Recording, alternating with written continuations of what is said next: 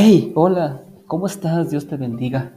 Yo soy el hermano Jesús Galvez, discípulo de Jesús, el que te va a estar acompañando y guiando en esta maravillosa consagración a Jesús por manos de María. 33 días hacia un glorioso amanecer.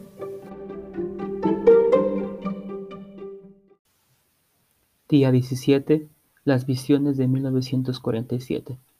Varios meses después de sentir por primera vez su llamada, eh, dentro de la llamada, la Madre Teresa experimentó tres visiones que profundizaron esa llamada. En la primera visión vio una gran muchedumbre de todo tipo de personas que incluyó a los muy pobres y a los niños.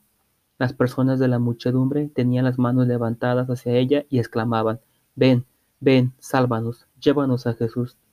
En la segunda visión, la misma gran muchedumbre estaba allí y esta vez la Madre Teresa podía ver el dolor inmenso en sus rostros. Aunque no podía ver el rostro de María, podía escuchar lo que decía. Cuida de ellos, son míos. Llévaselos a Jesús, tráeles a Jesús, no temas. En la tercera visión, la misma gran muchedumbre estaba allí otra vez, pero cubierta de tinieblas. No obstante, Teresa podía verla. En ese lugar Jesús estaba colgado en la cruz y Nuestra Señora estaba a poca distancia. Teresa, como niña, estaba justo enfrente de María. La mano izquierda de María se posaba sobre el hombro izquierdo de Teresa y su mano derecha tenía el brazo derecho de Teresa. Ambas miraban a la cruz y Jesús le dijo a Teresa, Te lo he pedido, ellos te lo han pedido, y ella, mi madre, te lo ha pedido. ¿Te negarás a hacer esto por mí, cuidar de ellos, traérmelos? Fíjate en el papel de Nuestra Señora en estas visiones. Está allí ayudándole a Teresa a escuchar el deseo del corazón del Señor y a ver el sufrimiento de la muchedumbre.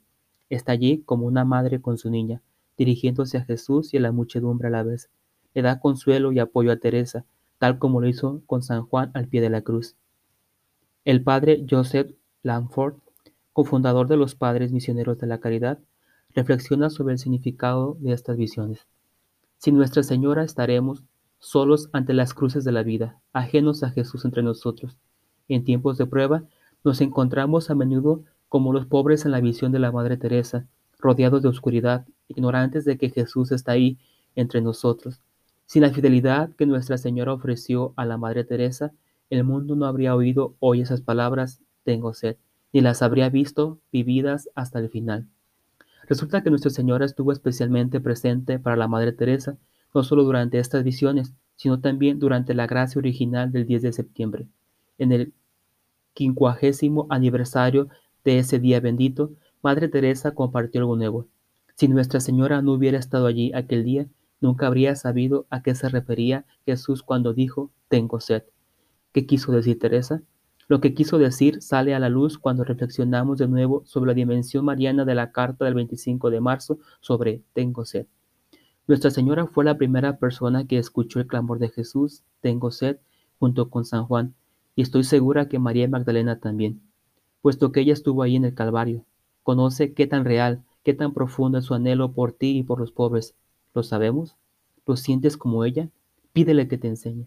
Su papel es el de ponerte cara a cara, como a Juan y a Magdalena, con el amor con el corazón de Jesús crucificado. Primero fue Nuestra Señora suplicándole a Madre. Es ahora Madre quien en su nombre te suplica a ti. Escucha la sed de Jesús. Este pasaje llega al corazón de la relación de la Madre Teresa con María y nada la resume mejor que esta magnífica frase. Su papel es el de ponerte cara a cara con el amor en el corazón de Jesús crucificado. Oración del día. Ven Espíritu Santo que habitas en María.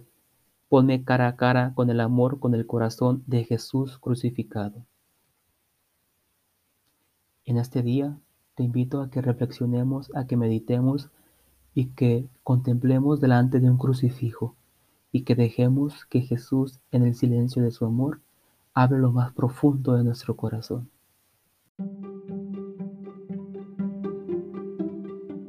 Yeah, eso es todo. Sigamos con este mismo espíritu caminando durante estos 33 días de un glorioso amanecer. No te rindas, vamos muy bien.